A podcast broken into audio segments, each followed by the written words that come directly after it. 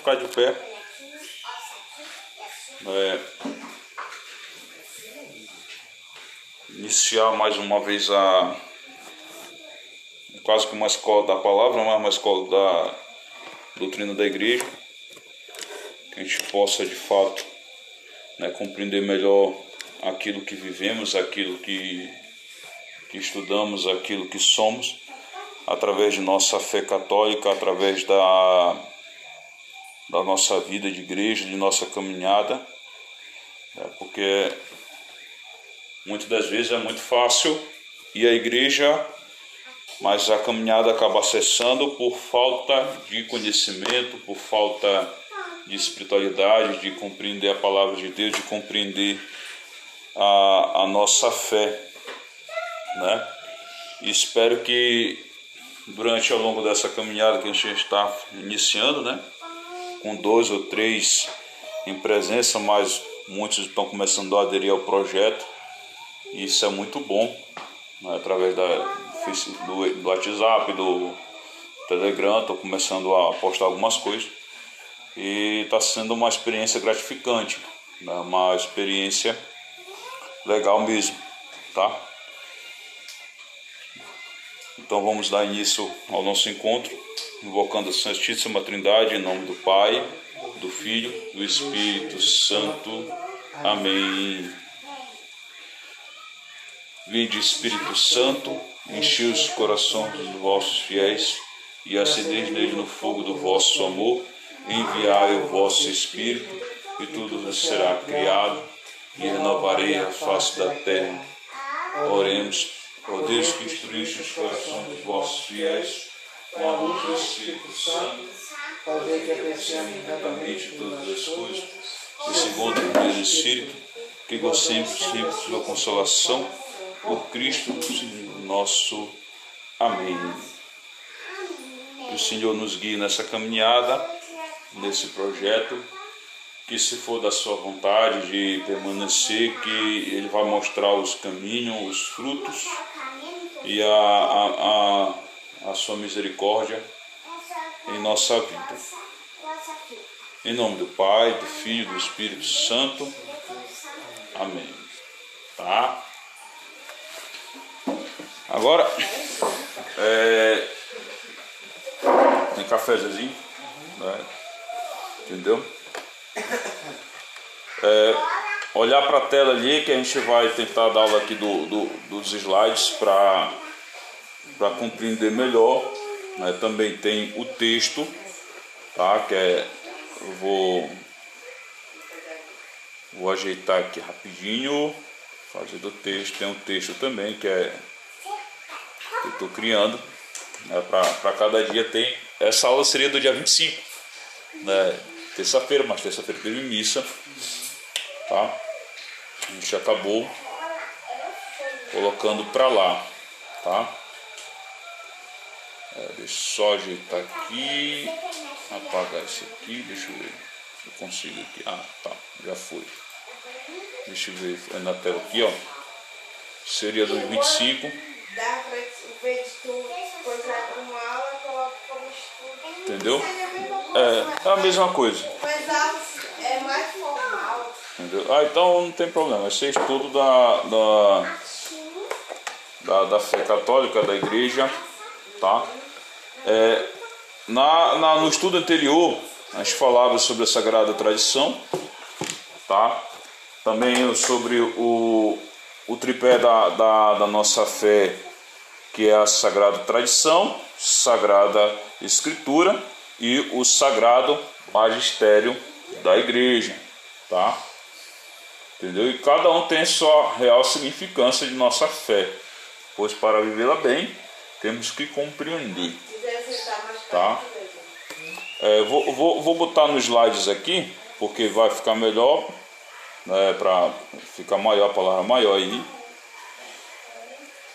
Deixa eu ver. Isso. Tá. Aí a, a ideia de desse crer para compreender, como falamos né, no anterior, é, foi a questão da, né, da conhecer de fato a nossa fé, né? Crer para compreender e compreender para crer, que é uma frase de Santo Agostinho, é bom sempre lembrar isso, porque é, para crermos em algo, temos que ouvir e escutar. Né? Tanto que a, a leitura do, do Evangelho domingo passado, se não me engano, né, retrasado, que desse domingo não demos aí a missa, que era do 4 minutos comum, mas terceiro domingo é, falava do, de Lucas, né? E o início da leitura, né, Lucas escreve para o Teófilo lá e diz assim, olha, olha, eu estudei, pesquisei e, e, e escrevi, né, investiguei para que você possa ter o fundamento da fé, né, compreender. E, e, isso faz com que a gente entenda que a fé na, no início da caminhada da igreja, ele é do século, do século I, né, após a ressurreição e a assunção do Senhor, a ascensão do Senhor aos céus, de Jesus, né, quando ele, ele volta para o Pai, fica a igreja, né, a caminhada da igreja através dos apóstolos. Né? Então, o que, que os apóstolos fazem? Eles transmitem essa fé a nós por meio da oralidade e por meio da escrita, tá? Ou seja, não é algo que, que, que Deus já deixa diferentemente da fé dos muçulmanos. Né? Os muçulmanos têm na cabeça deles que o anjo Gabriel, né? olha que interessante, o anjo Gabriel trouxe o Alcorão pronto e acabado e entregou o apóstolo, não, ao, o, ao profeta Maomé. Tá? Na igreja não, na China não tem essa visão. Na igreja foi ao longo do tempo pessoas humanas inspiradas pelo Espírito Santo, né, que a gente vai entender logo mais o que é o Espírito Santo dentro da igreja né, foi colocando no coração daquelas pessoas vontade de escrever, de compreender a fé e tomando forma ao longo dos séculos, até hoje, através do magistério da igreja. Então não é algo que, que caiu do céu, mas foi inspirado do céu a homens, né? Muitas vezes homens frágeis, né, com suas limitações e dificuldade, mas que foi prometido a eles, o Espírito da Verdade queria né, acompanhar eles ao longo, né, até o último dia dos tempos, até o fim dos tempos. Aí a gente vai ver, só para é, fazer essa compilação, que é a Sagrada Tradição são os ensinamentos de Cristo transmitidos pelos apóstolos e por eles anunciados até os dias atuais como depósito da fé, tá? O que é interessante é, é, é essa ideia dos apóstolos. O que, que isso significa? Aí dentro da sagrada tradição a gente vai é, colocar tradição apostólica e tradição apologética. O que é a, a tradição apostólica? O que é a, a tradição dos apóstolos? Jesus viveu, tá? E anunciou para os apóstolos, aqueles 12 apóstolos que começaram, conviveram com eles. Não foi só os 12 apóstolos, teve mais pessoas. Tanto que lá em, se não me engano, em Atos, quando fala da ascensão de Jesus, que Jesus vai subir, Aí mais ou menos ali, mais de 500 pessoas vê Jesus subir. Tem mais ali, tá? É claro que pessoas conviveram a mais com ele. É por isso que existe outros escritos a, a fora do canon da Sagrada Escritura, como a gente vai ver nas próximas aulas sobre a Sagrada Escritura, que é chamado os apócrifos, que falaram de Jesus. Né? Outros até até pessoas que não eram adeptas ao, ao, ao, ao, cristianismo da época, que é o pessoal do caminho, que caminhava, mas que falaram dele, que tiveram a, a, a sua convivência com ele, né, ou por longe, ou por alguém que, que escutou, e por aí vai. E, é, e os apóstolos, até o último apóstolo que morreu, né, aí tem a tradição que foi João, que provavelmente tenha morrido ali na, na ilha de Patmos, né, como, como, como Com quantos anos você deu o seu primeiro beijo, Johnny? né, morte natural, segundo a, a, a, a tradição, né, era o, o, o, o apóstolo mais amado né, pelo Cristo, que não, não é mais novo, entendeu? Aí que morreu né, por último, tá? Foi o único que chegou a, a, a morrer de, de morte natural, tá? Entendeu? Segundo a tradição da igreja, tá? Aí, morrendo esse último apóstolo, cessa a tradição apostólica, tá? Aí a partir de então,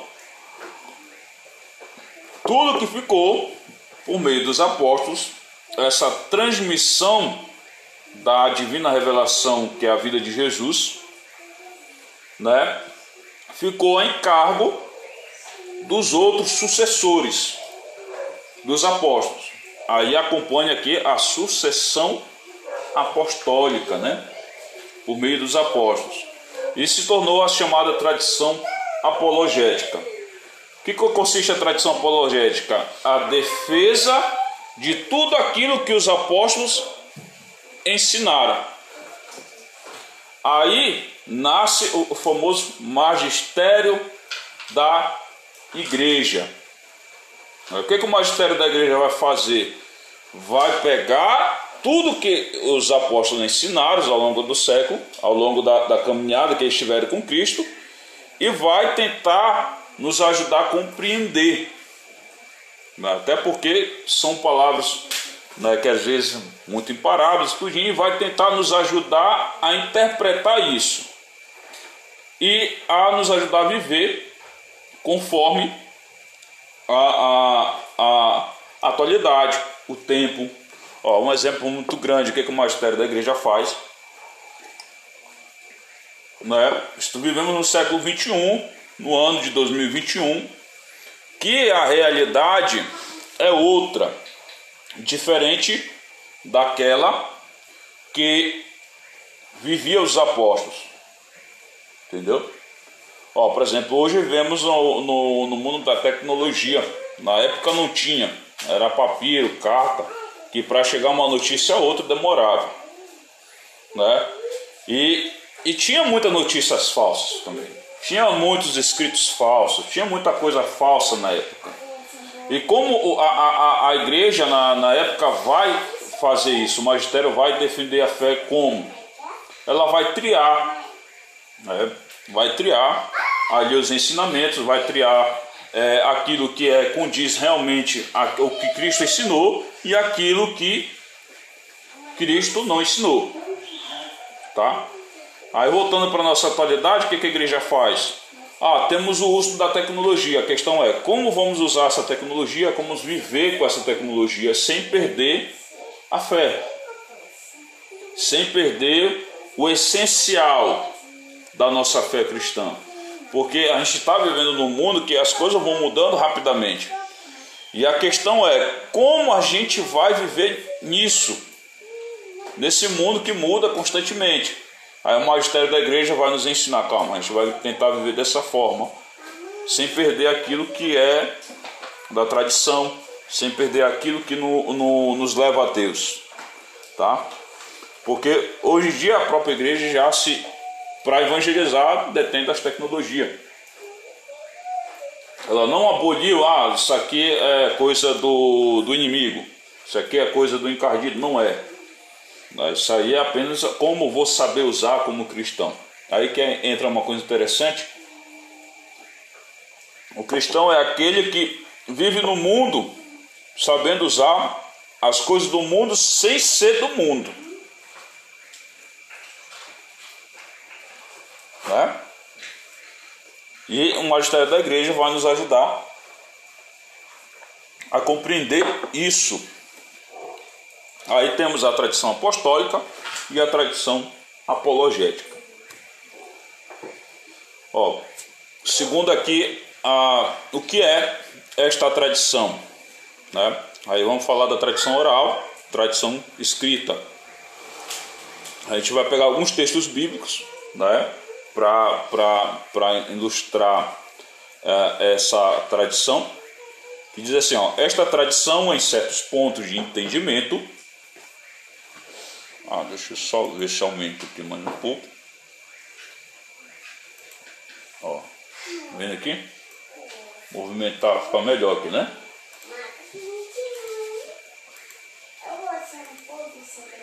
Ó, esta tradição, em certos pontos de entendimento, segue uma ordem.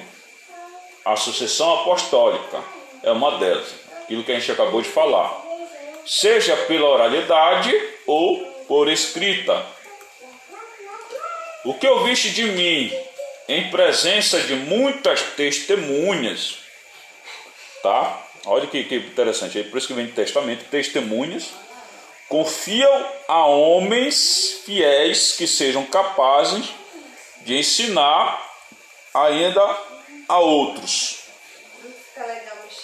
Tá? Não? Tá ok, então tá bom assim? Consegue enxergar direitinho, Zezinho? Tá Confia a, a homens fiéis que sejam capazes de ensinar ainda a outros. Olha que interessante aí. Segundo Timóteo, capítulo 2, verso 2. Aí nesse contexto vemos com clareza a existência da tradição oral, transmitida de geração em geração por meio da igreja tá? O que ouviste de mim em presença de muitas testemunhas, confiam a homens fiéis. E aí vai passando um ensinamento da divina revelação de um para o outro. É claro que, que às vezes, muitas das vezes acontece, né, por exemplo, se vocês já perceberam, dentro da comunidade acontece muito isso. Quando a gente vai dar algum aviso dentro da igreja, só que dentro da, da igreja tem diversos ouvintes ali, ó. E cada um interpreta esse aviso de uma forma diferente. Tá? É por isso que dentro das Sagradas Escrituras temos quatro evangelhos. Três evangelhos chamados sinóticos, que é chamado evangelhos semelhantes, que é o evangelho de Mateus, Lucas e Marcos, e o evangelho de João, chamado de proto-evangelho, que é o chamado primeiro evangelho, que é o evangelho que é mais do, do, do conteúdo teológico. Os outros três é de ponto, ponto de vista é, histórico, mas o outro não. Mas se tu pegar os três evangelhos de, de, de Mateus, Lucas e Marcos, quando ele narra uma mesma situação, eles vão narrar um ponto de vista diferente. Entendeu? Porque da forma que eles olharam, naquela determinada situação do que eles viveram e que lembraram desta determinada situação e, e passaram para os outros apóstolos, para passar para as outras comunidades e para aqueles responsáveis, tá? Esses responsáveis que foram capazes de ensinar outros, né, logo depois vai ser chamado de bispos dentro da igreja. Aí continua aí, ó. Não vos lembreis do que vos dizia estas coisas quando estava convosco. Tá? É, segundo Tessalonicense 2,5. Quando Paulo vai escrever para Tessalonicense.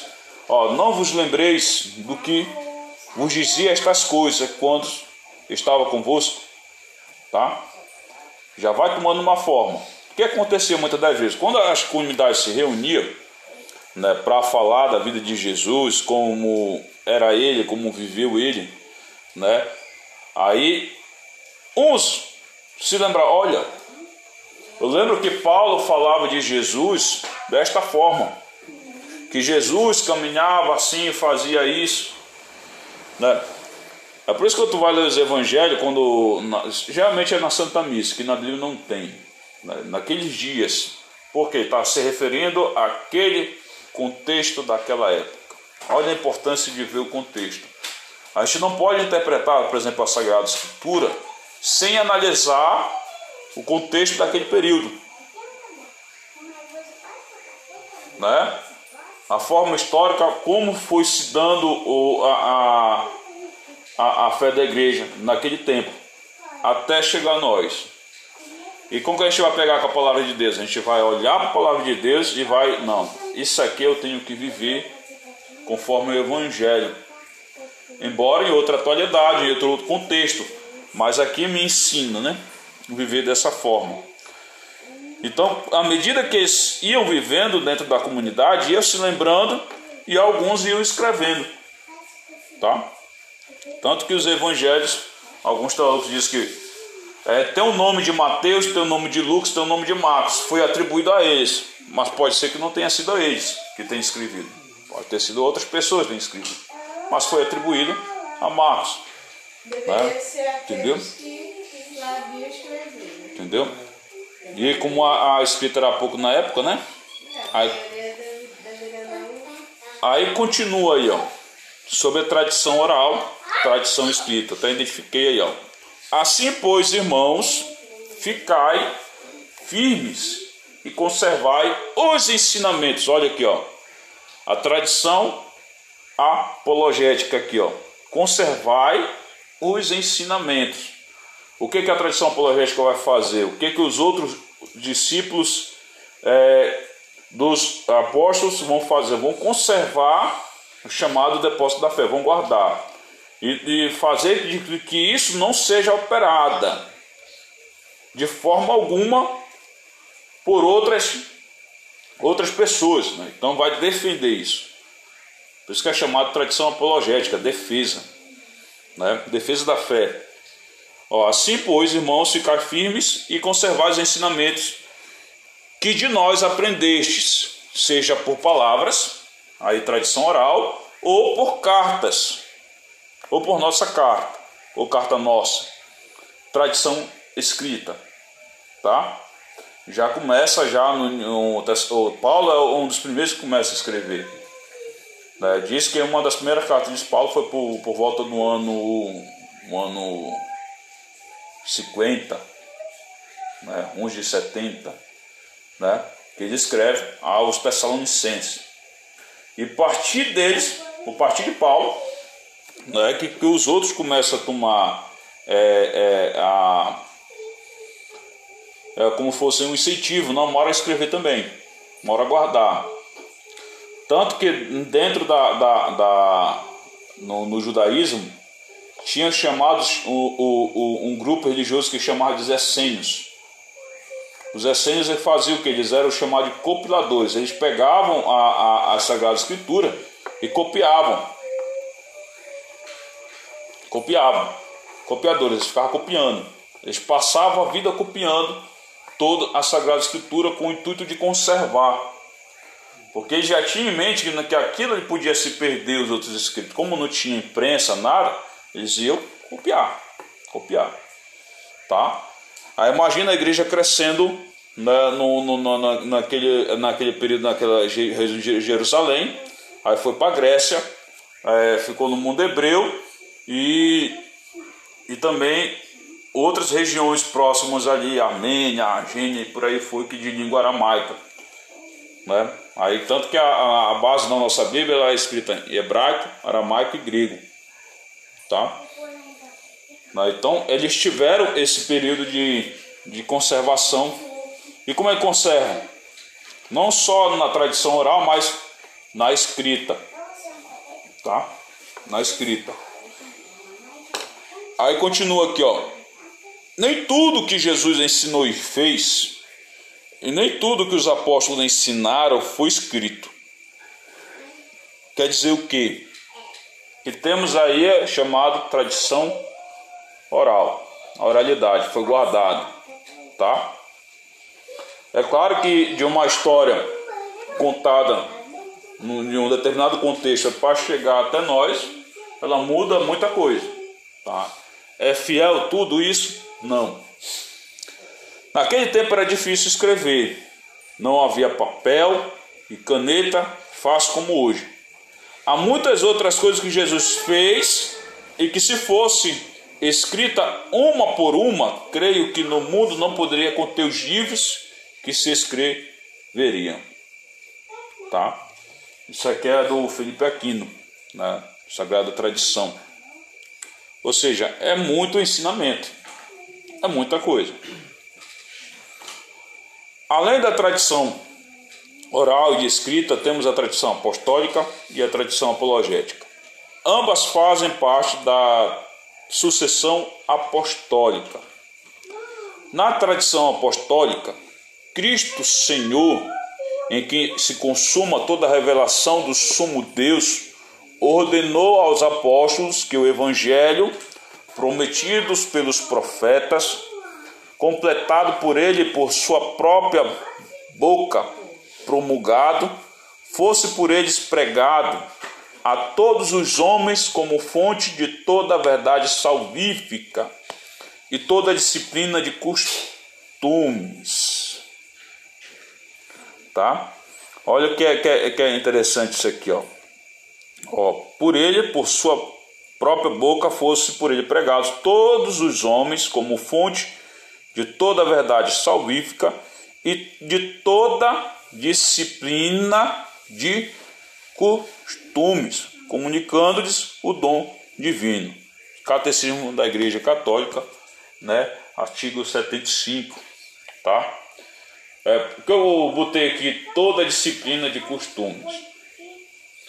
Né? Porque as primeiras comunidades entendiam que não é só seguir Jesus por meio das palavras, mas também por meio dos atos, gestos, né? Costume está ligado ao comportamento, tá? Conhecer Jesus significa olhar para a verdade da divina revelação, olhar para Ele significa mudar o meu modo de vida.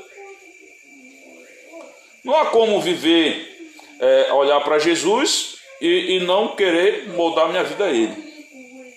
Tá? Por isso que é toda a disciplina de costumes, né? Aquilo que eu recebi dos apóstolos, né? Aquilo que eu vivi por meio dos bispos que nos ensinaram aquilo que os apóstolos deixaram e aquilo que eu vou abraçar. Isso ao longo a gente vai ver através dos sacramentos. Está contido os apóstolos que foram testemunhas oculares da vida de Cristo e que nos passaram todos os seus ensinamentos, cujo qual a igreja chama de depósito da fé, plenitude da revelação. O que é o depósito da fé? É todo ensinamento de Jesus aos apóstolos, tá? Plenitude que é a plenitude da revelação. Tudo que foi revelado foi por meio de Jesus e inspirado pelo Espírito Santo para confirmar o que Jesus deixou, tá? É por isso que dentro da igreja a gente tem duas formas de revelação, né? Plenitude da revelação, que é o depósito da fé, que é essa é, que devemos seguir a risca, que é o, o, o que Jesus deixou, e temos revelações particulares. O que são as revelações particulares?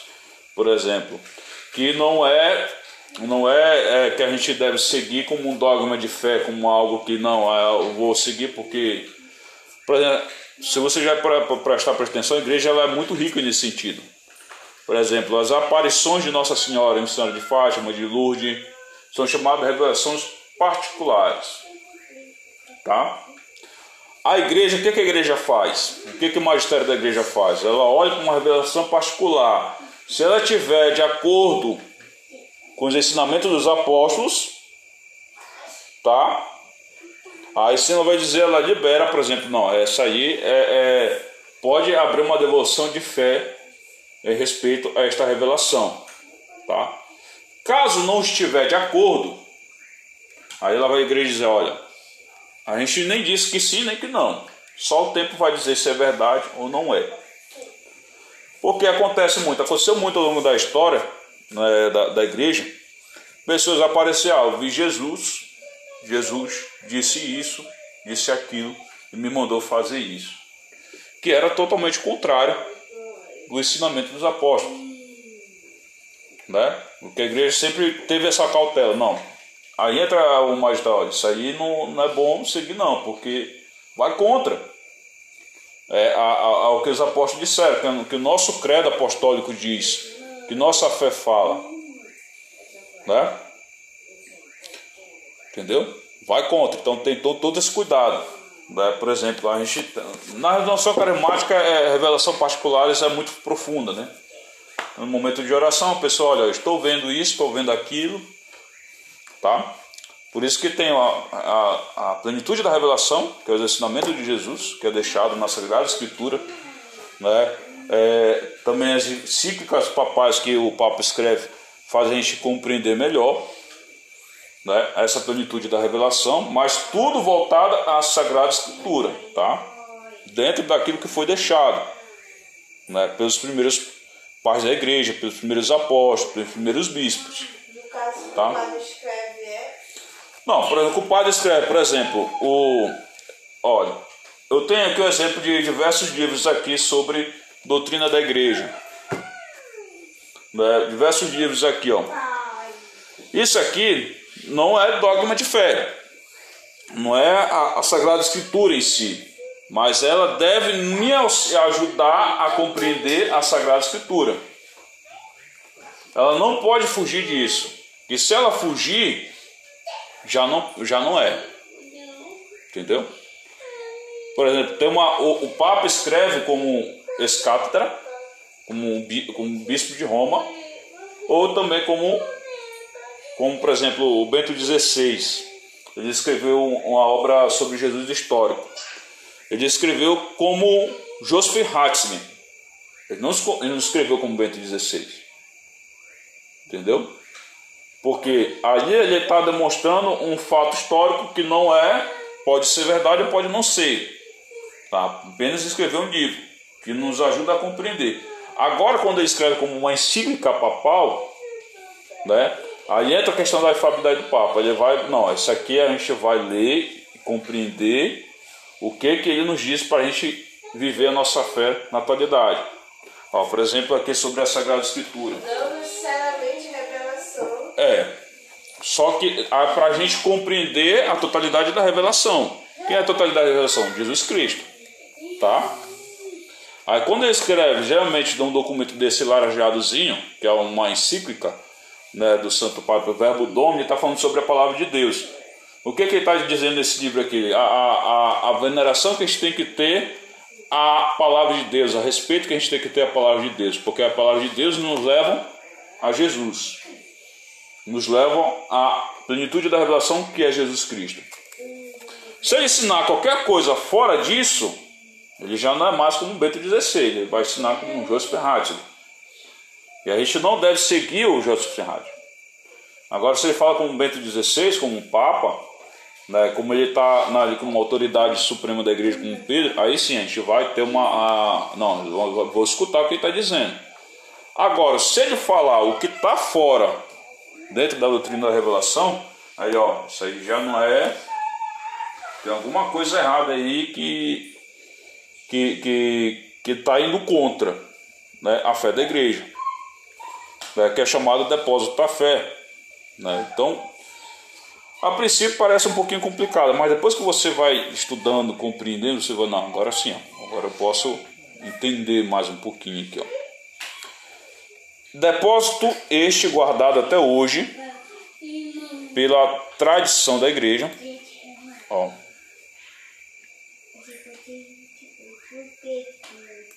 aqui, ó. Depósito esse aqui, ó. Este guardado até hoje pela tradição chamada apologética. Aqui, ó. Tradição apologética.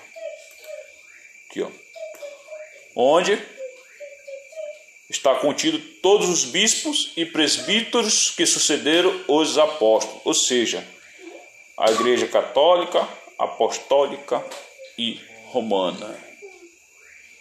Por que igreja católica? Igreja católica quer dizer universal.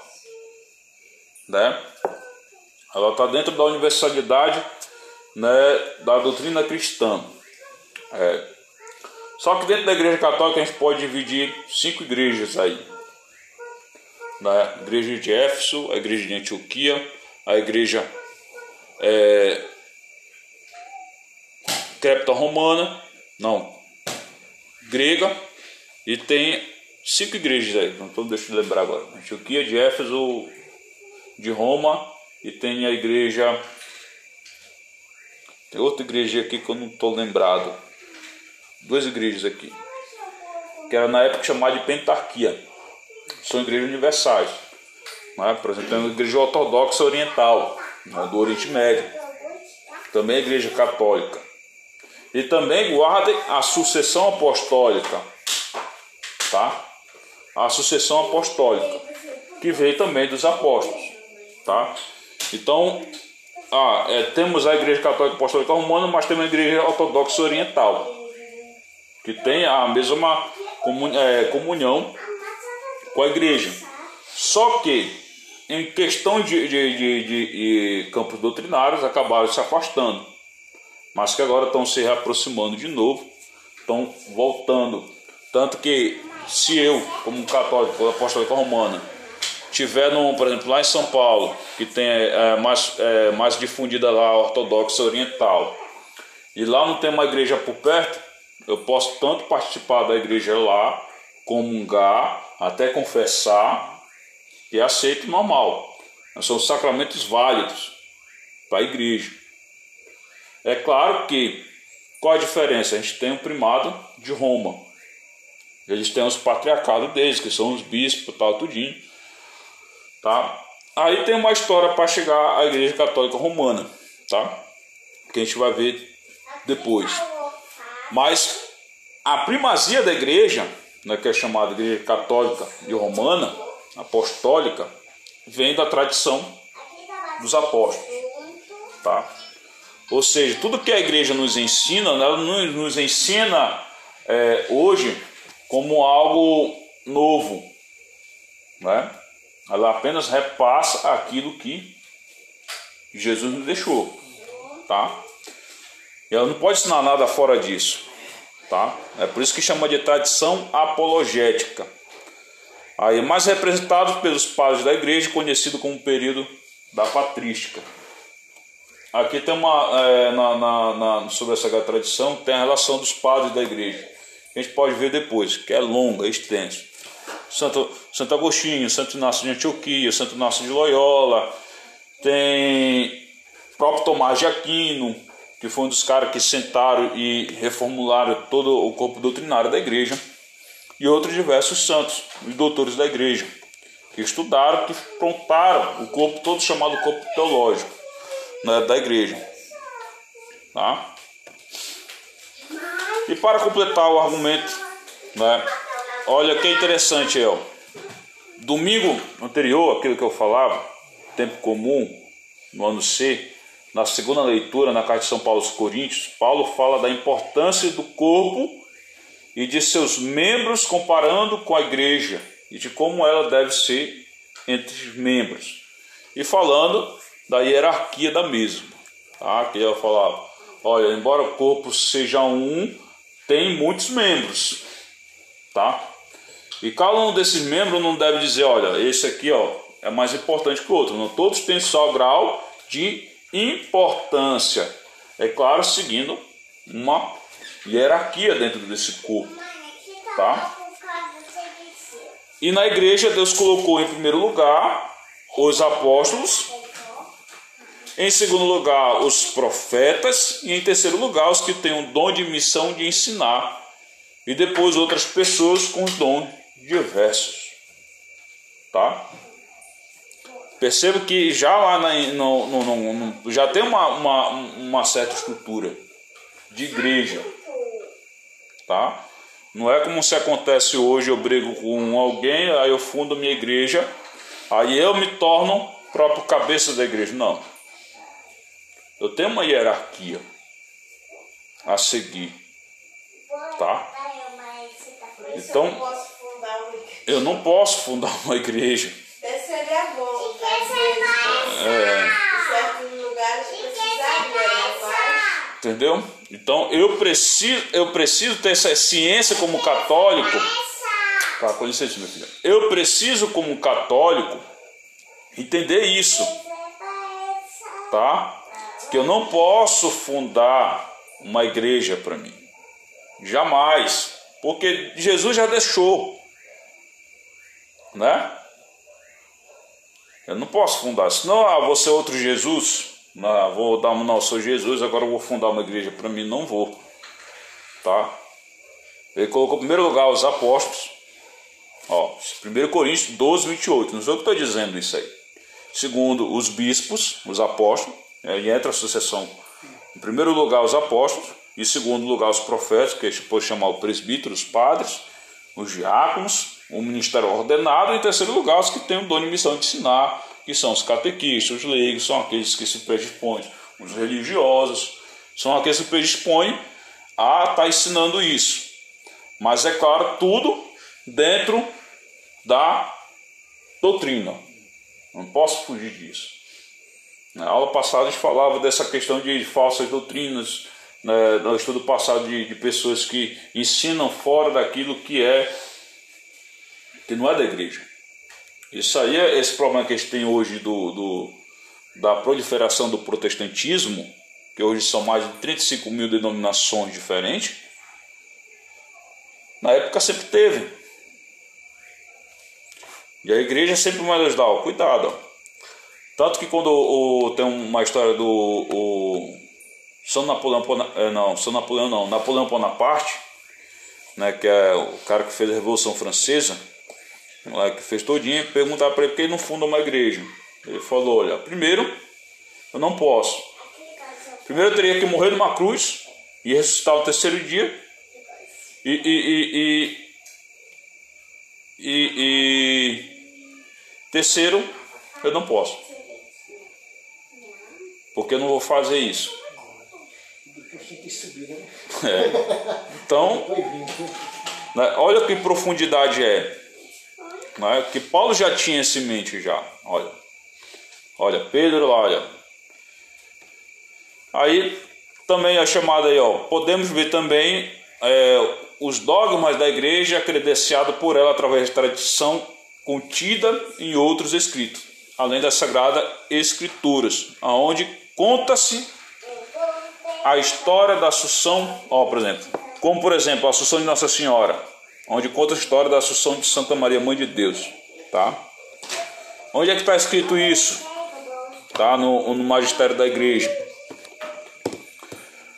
É, chamados apócrifos, né? que é o, é o apócrifoi, quer dizer secretos. São os livros escritos por comunidades cristãs e pré-cristãs, ou seja, escritos antigos e do Novo. Lembra que eu falei que, além da Sagrada Escritura, outros escritos foram escritos na mesma época, nos quais líderes e a comunidade cristãs não reconheceram como escritura sagrada. Tá? Aí eu vou ter um livrozinho que é bastante interessante, né, que é esse aqui, ó, chamado Dos Apócrifos. Tô lendo aqui, ó, tô achando, tô amando esse livro aqui porque eu tô compreendendo melhor o Gênesis, compreendendo melhor a tradição da igreja, compreendendo melhor o, o, o coisa. Aí tem uma, tem aqui, ó, né, que fala sobre a Assunção, que é chamado apócrifo da Assunção de Nossa Senhora, tá? Assunta ao céu, é muito lindo. É, vou ler um pouquinho, né, só para você ver, né, que os apóstolos na época já tinha Lembrando que, se não me engano, foi no concílio de Éfeso que foi é, declarado o dogma, né, o dogma de Teotocos, que é Santa Maria, Mãe de Deus. Foi colocado é, o dogma de Mãe de Deus, tá? Para Nossa Senhora. O que? Né? O que é o dogma? É uma verdade irrefutável da fé. Né? Que a igreja não, isso aqui é dogma. Isso aqui é.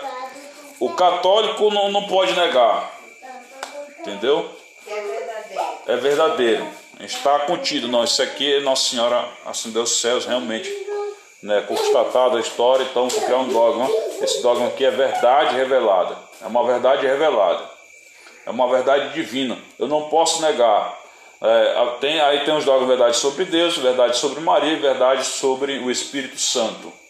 Tem certas coisas que eu não posso negar. Embora a minha razão diga, olha, questione isso aqui, eu não posso, é inquestionável. Não posso nem questionar. E quando eu questiono, eu tenho que ter o cuidado se eu estou questionando para entender e me aprofundar ou para querer fugir. Que quando eu fujo dos dogmas da igreja, eu dizer, eu não, não aceito a infabilidade do Papa, eu não aceito isso, não aceito aquilo da igreja, eu já não estou mais sendo católico. Tá? Eu já estou saindo da catolicidade. Já estou saindo da fé católica. Pode ser outra fé, mas menos católica. Tá? Então é por isso que é importante a gente entender o, a fé católica, que é a igreja. Porque muitas das vezes tem muito católico que está dentro da igreja, mas não é católico. Tá? Por exemplo, é inadmissível para mim um catequista que vá dentro de uma catequese dizer eu sou a favor da união homoafetiva. Não é católico. Sou a favor do aborto. Não é católico. Não concordo com o Papa. Já fora da igreja. Não concordo com a virgindade de Maria, que é um dogma. Não concordo com a Assunção de Maria, que é um dogma. Não concordo com a, a, a de Maria, que é um dogma. Não concordo, não é católico. Sinto muito, mas se você tem essa mentalidade, já saiu da igreja. Embora está dentro da, da igreja, mas não é igreja, porque você não vive como igreja. E viver como igreja é estar em plena comunhão com os ensinamentos dela. Ah, mas eu não concordo com esse ensinamento. Você participa da igreja, mas você não é igreja. Olha a diferença do, do, do ir à igreja e do ser igreja. É uma diferença muito enorme. E quando a gente começa a estudar isso, a gente vai entender, poxa. Aí eu comecei a ler isso aqui, eu comecei a, ficar assim, mas. É, cara, isso aqui é a, a nossa igreja é muito linda. Muito linda mesmo. Né? Então tudo que está contido na, em, em nossa fé não foi feito por acaso. Não foi feito agora. Tá? Teve um período, teve um tempo, teve uma época. Tá? E isso é muito lindo. Tem uma parte aqui que diz assim, ó, que eu estava lendo aqui, que eu, que eu tive que guardar, que eu quero chegar até o final. É, capítulo 7 aqui, ó. E a Santa Mãe de Deus louvou a Deus porque eu, João, havia chegado junto a ela, lembrando-se daquela voz do Senhor que disse: Eis aqui a tua mãe, eis aqui teu filho. Nesse momento, as três jovens vieram e prostraram-se diante dela. Ou seja, quando Jesus vai ao assunto ao céu, quem é a referência principal dentro da comunidade? A mãe. Leite não vem, leite. Hã? Tu acredita que tu leu aí e eu fugi? Entendeu? Leite não vem? E a Santa Mãe de Deus louvou a Deus, porque eu, João, havia chegado junto a ela, lembrando-se daquela voz que o Senhor que diz, que disse: Eis aqui a tua mãe e eis aqui teu filho. Nesse momento, as três jovens vieram e prostraram-se diante dela. Tá? Quem é a referência principal depois da assunção de Jesus aos céus? Maria. É que nem seria aquele outro que diz, que eu não lembro qual é, mas que diz, né? Pode pecar tudo, mas mesmo com o teu espírito, né? É. Espírito Santo. Aí vem a, a questão da também, né, Nossa Senhora. Se eu negar a mãe, né? é mesmo que eu negar o Espírito Santo. Por quê? Blasfemia, blasfemia e negar é uma coisa só? Praticamente. É. Né? Pode até falar do Filho de Deus, né? Que diz a palavra. Uhum. Mas blasfemar contra o Espírito, O Espírito Santo, Santo, jamais tem jamais. perdão. Nunca. perdão. Morre e vai para o inferno direto, né? É, quer blasfemar é negar, Se blasfemar contra o Espírito Santo, entendeu? Quando eu nego a fé, Tem a ideia de porque Jesus foi humano, né? entendeu? Como eu nego a fé, eu nego o Espírito. Porque a igreja foi inspirada pelo Espírito Santo. Olha que profundo. Tá? Olha aqui, então a Santa Mãe de Deus dirigiu-se a mim dizendo-me: Vem orar e jogar incenso. E eu orei desta maneira: Ah, Senhor Jesus Cristo, que fizeste tantas maravilhas, faz de alguma forma também um momento, à vista daquele que te gerou, que tua mãe saia desta vida e que sejam abatidos aqueles que te crucificaram e aqueles que não acreditaram em ti. Tá? Aí conta a história que como vai acontecer a assunção dela, que os apóstolos se reúnem, né? E os apóstolos já estão em diversos lugares do, do, do mundo pregando, evangelizando. E no, no dia que ela vai assunto ao céu, os apóstolos aparecem. Deus envia os apóstolos. É muito interessante, é muito lindo isso aqui. Né? Aí chega Pedro, André, chega toda a comunidade apostólica, tá? Para ver a, também a assunção de Nossa Senhora. Diz que Nossa Senhora subiu de corpo e alma para o céu. Não chegou a conhecer a morte. Aí leva sentido que um, um, um... aí eu faço uma pergunta para vocês. Nossa Senhora pecou?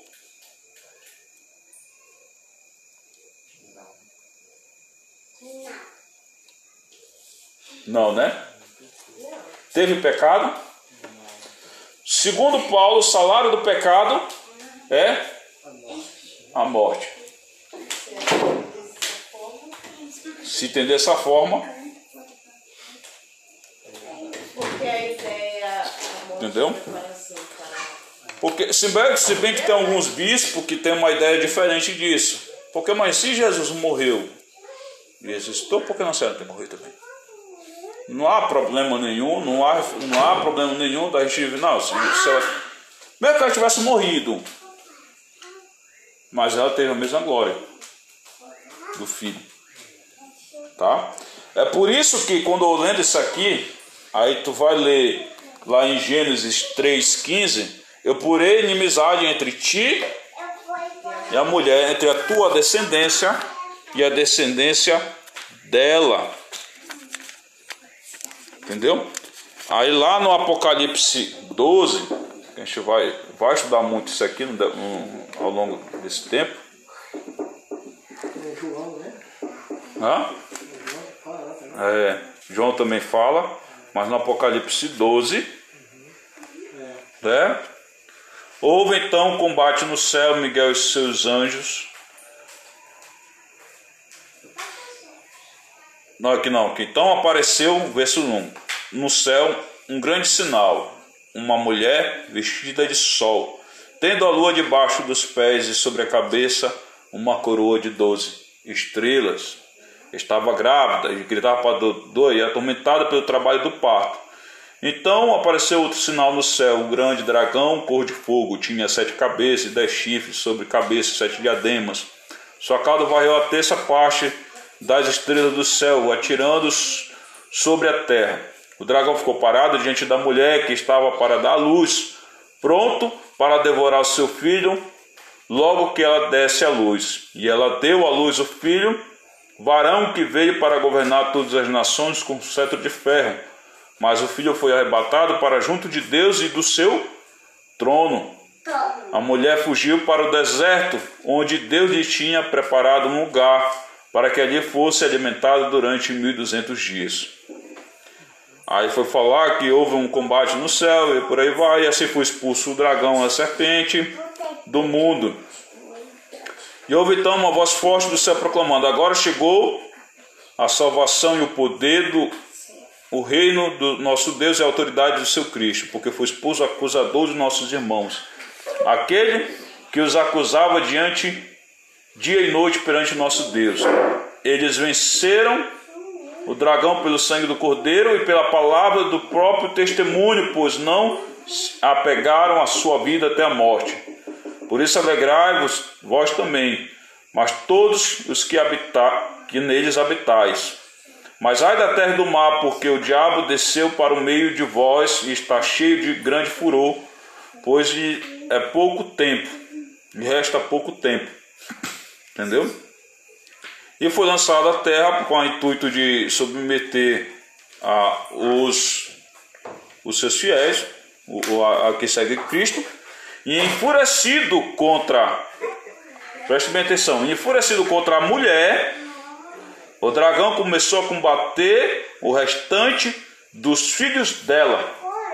E os que guardam os mandamentos de Deus e mantêm o testemunho de Jesus, e se pôs em pé sobre a areia do mar. Como ele não conseguiu atentar sobre a vida de Jesus, ele vai atentar sobre os filhos da mulher. Quem é? Que filhos são esses? São aqueles que seguem a palavra do Senhor, que vive a vida em Cristo, tá? Que vive a vida é, a, de Jesus, tá? Então perceba a, a grandiosidade da, da nossa fé católica nesse sentido. Não tem como. Um católico que estuda a fé e depois ah, não, não vou, vou abandonar a fé. Aqueles que saíram da, da nossa igreja foram para outra e disseram, ah, eu era católico fazer isso. Nunca foi católico. E pior é aquele que conhece a verdade. Entendeu? Dá, né? dá, dá segunda. Então, alguma dúvida? Eu acho que é dessa importância, né? Eu acho que é para nos mostrar a importância, não como diz, porque a gente tratando de mulher, é, não que seja um, um nome menor, né? Mas tratando de mãe é mais respeito, né? Então eu acredito que sendo a mãe de Jesus do jeito que foi, tanto que Maria sofreu, eu acho que por isso que não houve a necessidade da, da morte, né? Morte terrena. Para provar que realmente ela foi escolhida e ela tem ser glória, né? Ser representada da, vamos dizer, da melhor maneira possível, né? Ser presenteada seria, né? Por tanto sofrimento, né? É. É, tá muito bom, eu tô gostando. E eu ia até, eu ia até